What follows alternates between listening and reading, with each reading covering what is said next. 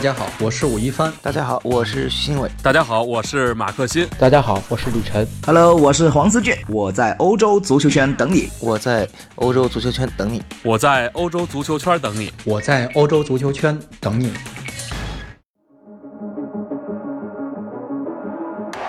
Welcome to the world, no heroes and villains. Welcome to the war, we've only begun.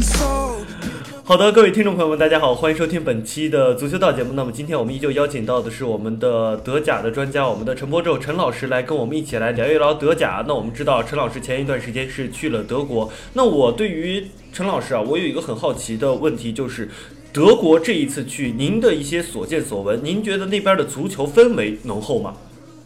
足球的氛围非常非常的浓厚。呃，我举个例子啊，我是当地时间星期三到达的慕尼黑，那么那一天晚上就是呃拜仁打海登海姆的这个德国杯的比赛。那么当天呢，我正好到市区里面去，呃，跟我们的拍摄团队一起拍摄一些专题，然后我们就看到在市区里面已经有了很多很多的呃拜仁慕尼黑的球迷啊，准备集结坐地铁前往这个安联球场去看球，而且，呃。前往安联球场的那一班地铁线路，只要有球赛，它就会增开班次。呃，前往安联球场的那个地铁线路，它叫六号线，就是按照这个德国人的说法叫 U 六啊，六号线。那么六号线跟地铁三号线就是 U 三，有好几个站台是共用的、共站的。然后基本上频次是三班 U 六，一班 U 三，而平常大部分时候可能就是大家轮着来。呃，都是隔个五六分钟，甚至十分钟一班。但是那一天 U 六基本上两分钟就一班，两分钟就一班。你能够看到，就是球迷很热情啊。然后呢，整个慕尼黑的市政部门啊等等，都会为了这个球赛去做相应的调整。嗯，那您觉得就是安联球场？您刚刚说到是坐这样的一个地铁去安联球场，那您对于安联球场的感觉是什么？我们知道安联球场、安菲尔德球场，包括像是温布利球大球场等等这些可以说是全世界闻名的大球场，看到它的第一感觉是什么样的？足够的大吗？跟之前可能鸟巢啊或者一些国内的一些足球场之间有什么样的一个区别呢？安联真的够大。而且安联真的够豪华，而且因为我们是是去拍摄专题的，是跟着拜仁慕尼黑的这个官方的工作人员一起参观了一遍安联。我就这么说吧，如果没人带你在安联，很容易迷路。迷路？这里面七拐八弯，非常非常的大，就可能球迷的参观区域还有限，我们还是可能绕七绕八，还有一些工作区域啊等等。安联里面这个道路系统其实非常的复杂，也非常的巨大，而且我们在安联也看到了球员通道。进入到了球员的更衣室啊，大巴车的通道等等都走了一圈，的确它的设计很有讲究，也非常的震撼。但是安联的地理位置也真的是够偏，它是在纯郊区，周围荒山野岭，什么都没有。那大概如果市中心过去的话，大概需要多久呢？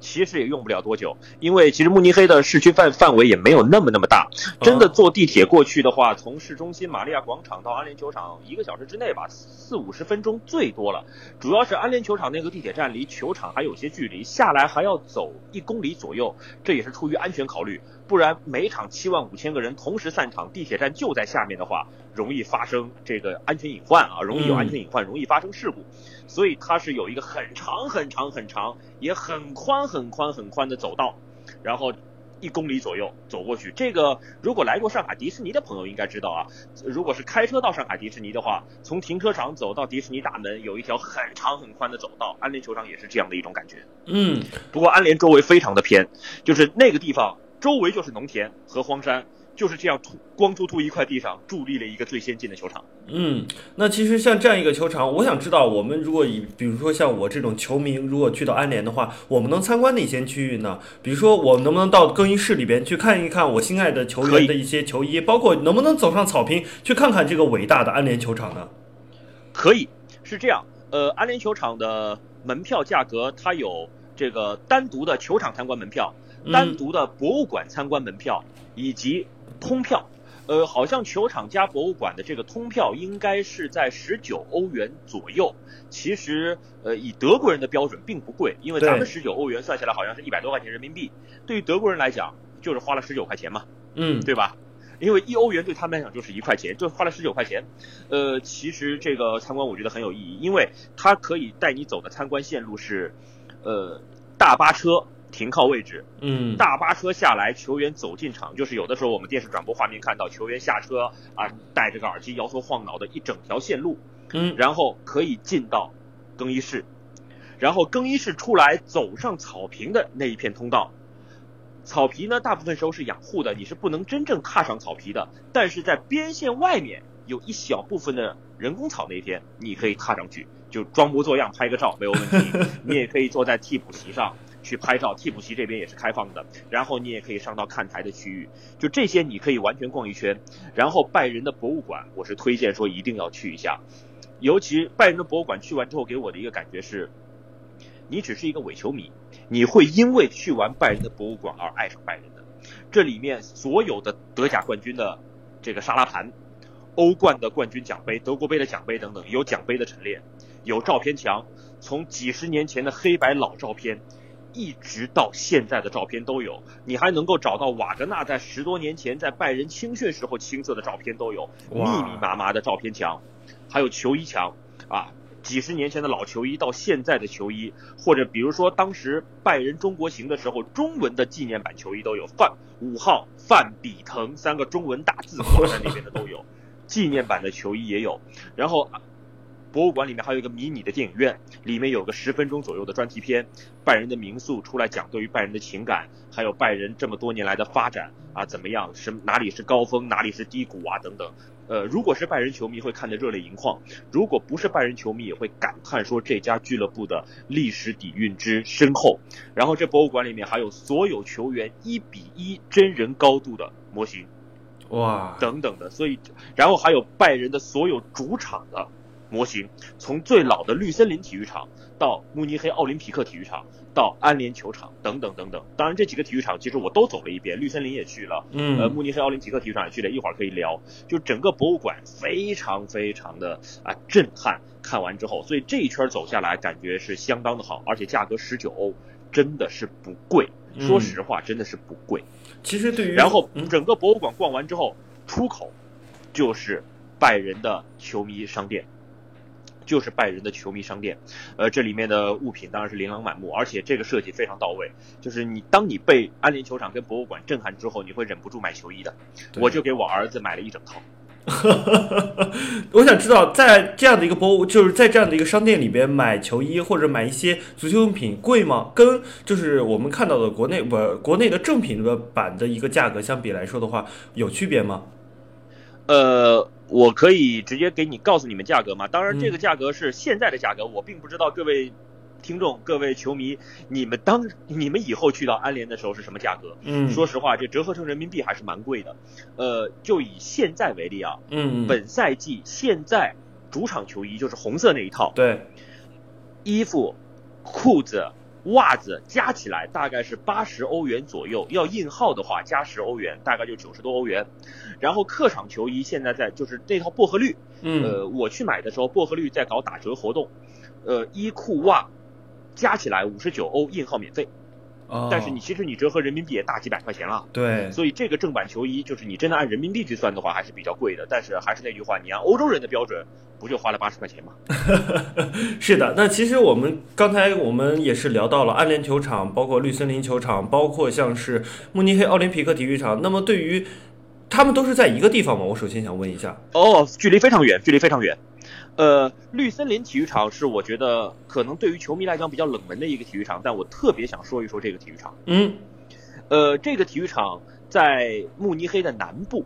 呃，在拜仁的总部塞贝纳大街的边上，就是坐地铁坐到塞贝纳大街那一站出来就是绿森林体育场，然后你还要走十分钟左右才能走到呃这个拜仁总部。绿森林体育场是拜仁德甲历史上的第一个主场，呃，包括第一场的慕尼黑德比。就是拜仁慕尼黑打慕尼黑幺八六零，也是在绿森林体育场来进行的。这是一个典型的欧洲老球场，就是容纳量只有一万多，就坐落在这种居民区里面。绿森林体育场门口就还有当地人的自己的小别墅啊、住家啊等等，就是这种很平凡、很小、很窄的这种单车道的社区道路里面，就是绿森林体育场。当然，绿森林体育场是一面就是外面很宽阔的大马路，四五根车道这种宽阔的大马路，嗯，另外一侧就是这种居民区的小马路，就是坐落在这样的一个地方，你就感觉跟一些西甲的小球场、英超的小球场是一样的这种典型欧洲小球场的风格。而为什么专门要提呢？因为绿森林体育场是拜仁的第一个主场，而现在它是拜仁女足的球场，以及慕尼黑幺八六零的主场。慕尼黑幺八六，慕尼黑幺八六零，在他们还在德甲的时候，他们和拜仁共用过慕尼黑奥林匹克体育场，嗯他们和拜仁共用过安联球场。现在慕尼黑幺八六零已经降到了德国第三级别联赛，而且其实之前是因为一些原因已经落到第四级别联赛，现在刚刚回到第三级别联赛，所以他们已经用不了安联了，对吧？他们本来跟拜仁是安联各占百分之五十的股权，后来实在是这小球队在安联实在是怎么说呢？这个大庙那小菩萨在里面啊，待的太空了，你懂吧？小菩萨在里面待得太空了，所以幺八六零后来退股了，退股之后继续租用安联，到后来租都租不起，只能去跑到拜仁当年发家的绿森林去蜗居去了。然后这个老球场，而且周围其实你没有办法感受到任何的足球气息，它没有比赛的宣传画，售票窗口都关闭，也没有什么订票信息啊、什么招贴画之类都没有。就是你走到那个体育场门口，如果我不告诉你现在这边还有球队在用，你以为它是一个已经专职开演唱会的球场了，你可能会这么认为。当然了，它周围什么广告都没有，演唱会广告也没有，你以为可能就是一个全民健身用地都有可能。它就是这样的一个体育场，所以能让我感受到落差，就是慕尼黑幺八六零这样一支俱乐部在呃慕尼黑的这样一个落差，安联、绿森林这个对比实在是太明显了。而且说到慕尼黑幺八六零跟拜仁的落差，我还想提一个小花絮吧，挺有意思的。嗯也是在慕尼黑市中心呢，有一条很小很小的购物街，就专门买一些小商品的。就这条购物街有打对台的，购物街头是一家拜仁球迷专卖店。嗯，哇，那真的是门庭若市，挤爆了都。因为那个店非常小，呃，大概就十几平米，很小很小的一个铺子。对，拜仁球迷店的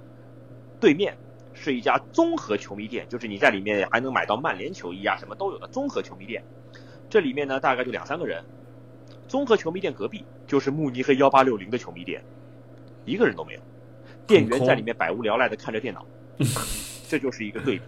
就是你从安联球场到绿森林球场的这个对比。嗯，再到这一家小街，就这么长度还只有三四十米的这么一条非常非常小的街，呃斜对门拜仁跟幺八六零的这个球迷店的对比，你能你能感叹到很多东西的。对，那其实我们可以看到小球队跟大球队之间的区别，包括像是在球迷方面的区别，确实也是非常明显的。那么刚才我们提到绿森林，提到了包括像是安联，那么我们中间也提到了像慕尼黑奥林匹克球场。那么现在，哦，这个球场也真的是有意思，嗯，门票很便宜，三欧元，因为这个球场现在已经不怎么举办体育比赛了。但是慕尼呃，这是慕尼黑奥林匹克体育场，曾经是一九七二年慕尼黑奥运会的主赛场。一九七四年世界杯，西德队在这里主场夺冠，这里也曾经见证了拜仁的无数冠军。但同时还有一点，多特蒙德最辉煌的时刻也是在这个球场。一九九七年的欧冠决赛，多特蒙德在慕尼黑奥林匹克体育场战胜了尤文图斯，拿到了队史第一座欧冠。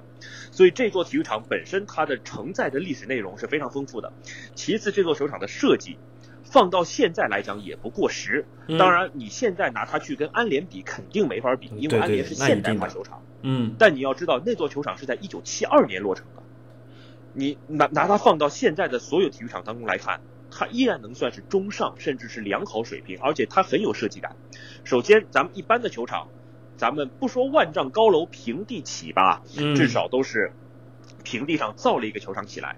对，慕尼黑奥林匹克体育场感觉是个炮弹坑，它是造在一个小山坡上面，然后是下沉式的。哦，所以感觉是慢慢沿着这个小小山坡上去之后，一个下沉是一个碗一样在嵌在下面，或者说跟个跟个这个锅一样，它是嵌埋在地底下嵌在下面的这么一种感觉。嗯，啊，这个是很有意思的，所以它的拢音效果会非常的好，所以它的拢音效果非常的好，它的草皮是在地平线以下的，拢音效果非常的好。其次是它的这个顶棚，是一九七六七年蒙特利尔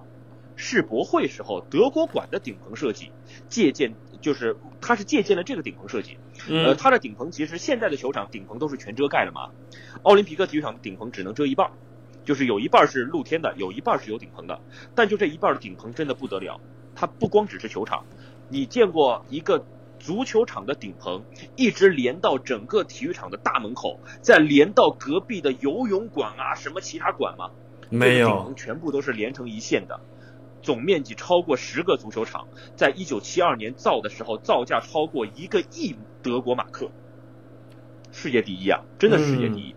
所以这片球场虽然说现在，呃，已经不再承担太多的体育比赛的职责了，但是首先它会有演唱会，对吧？其次呢，你本身去参观，门票只要三欧元，巨便宜，三欧元。巨，便宜。你去参观之后，你能感受到它的历史氛围，你能感受到它在那个年代就很独具匠心的设计。可能放到现在，它的很多都设备的确比较老旧，可能有一侧看台没顶棚这个设计会让我们觉得好像有点过时。但是其实，呃，欧洲很多球场可能比这个球场还要烂的。你过去之后，仍然能感觉到它很多在现在都值得拿出来一提的啊、这些很这些小亮点吧。就包括我在慕尼黑奥林匹克体育场，我吼一声都能有回音，我一个人都能有回音。你想象一下，几万人一块儿吼什么效果？毕竟它是一个下沉式的，是个炮弹坑。所以说，对于主场作战，如果在这样的一个球场主场作战的话，那球迷的山呼海啸可以说是对于球队的一个助威声，可以说真的是魔鬼主场了。让我我想我，毫不夸张的说，在慕尼黑奥林匹克体育场能造出的声浪比在安联大。嗯，所以说让我想到了德甲很多球队的魔鬼主场是由由何而来的。其实对于球场的一个真的一个物理的使用，也可以说是非常的运用到极致了。对，所以慕尼黑奥林匹克体育场也是给我这种很深的感受。那么还有在德国去报道球赛的一个感受就是，我觉得这边还真的是要呃稍微高大上一点，或者稍微上纲上线一点了。虽然我这个人很不喜欢上纲上线，但是这个时候我觉得还是稍微要上纲上线一点。嗯就，是咱们中国内的球迷啊，学国外球迷，有的时候啊会学来一些糟粕。譬如，呃，嗯足球流氓之间打架，或者说球迷之间的挑衅，这种好像我比如说拜仁跟多特要打国家德比了，在嗯咱们概念当中，这球迷不得吵翻了？完全没有，互相尊重程度非常的高，就他们只是为自己心爱的球队加油助威，但绝对不会去辱骂对手。也绝对不会说、我是拜仁球迷，你是多特球迷，我就要跟你怎么怎么样。我看到了很多拜仁球迷跟多特球迷结伴而行的画面，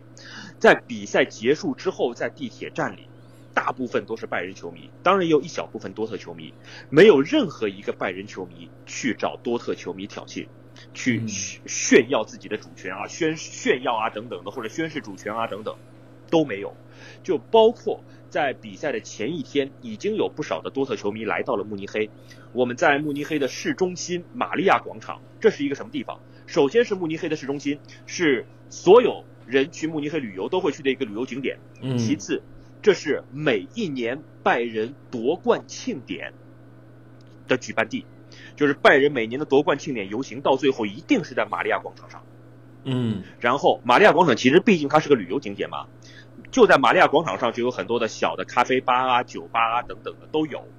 就是露天摆着几张桌子，你可以在那边喝个下午茶、喝个酒啊、吃个披萨啊等等等的，就是这样的地方很多。在比赛前一天晚上的大概六点钟左右，我正好在玛利亚广场买东西，嗯有一群多特的球迷就在玛利亚广场，甚至于就是拜仁夺冠庆典的那个地方，在小酒吧里面喝酒喝嗨了，也在那边又唱又跳。周围当然也有拜仁球迷，也有慕尼黑人，嗯，但是没有任何一个人去打扰他们，也没有任何一个人觉得好像咦，你们居然敢在我们夺冠庆典的地方跳，完全没有，完全没有。所以说所以这个是让我很震撼的。嗯所以我会觉得，我们有的时候说你。可能有的时候在网上能看到一些球迷在那边说：“你看人家国外的球迷多么热情啊什么的，怎么怎么样，这就是足球的文化。”我想说的是，他们的热情只是针对自己，我发自内心的热爱这支球队，仅此而已。足球流氓哪里都有，国外球迷打架的确哪里都有，嗯但是可能我们国内媒体的报道是把这些事情给放大了。毕竟这些打架的事件、足球流氓的事件、骚乱的事件能够博博点击量，对吧？我们自己做媒体的都知道这些东西能够博点击量。但是其实我这次真的去到慕尼黑之后，我能感觉到的是，这其实只是流氓，只是一小部分。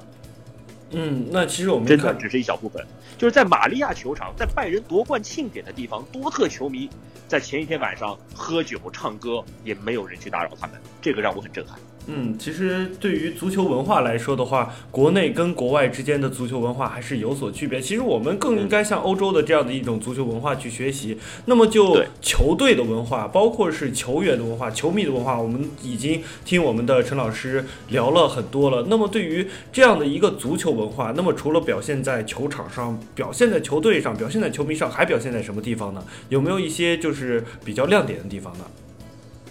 其实大概也就是这些。你要真说再其他足球文化的亮点，呃，倒也不多了。呃，当然了，我居然在地铁上看到有呃球迷不太文明啊，在地铁的车厢里面居然还贴了慕尼黑幺八六零的海报，自己贴上去。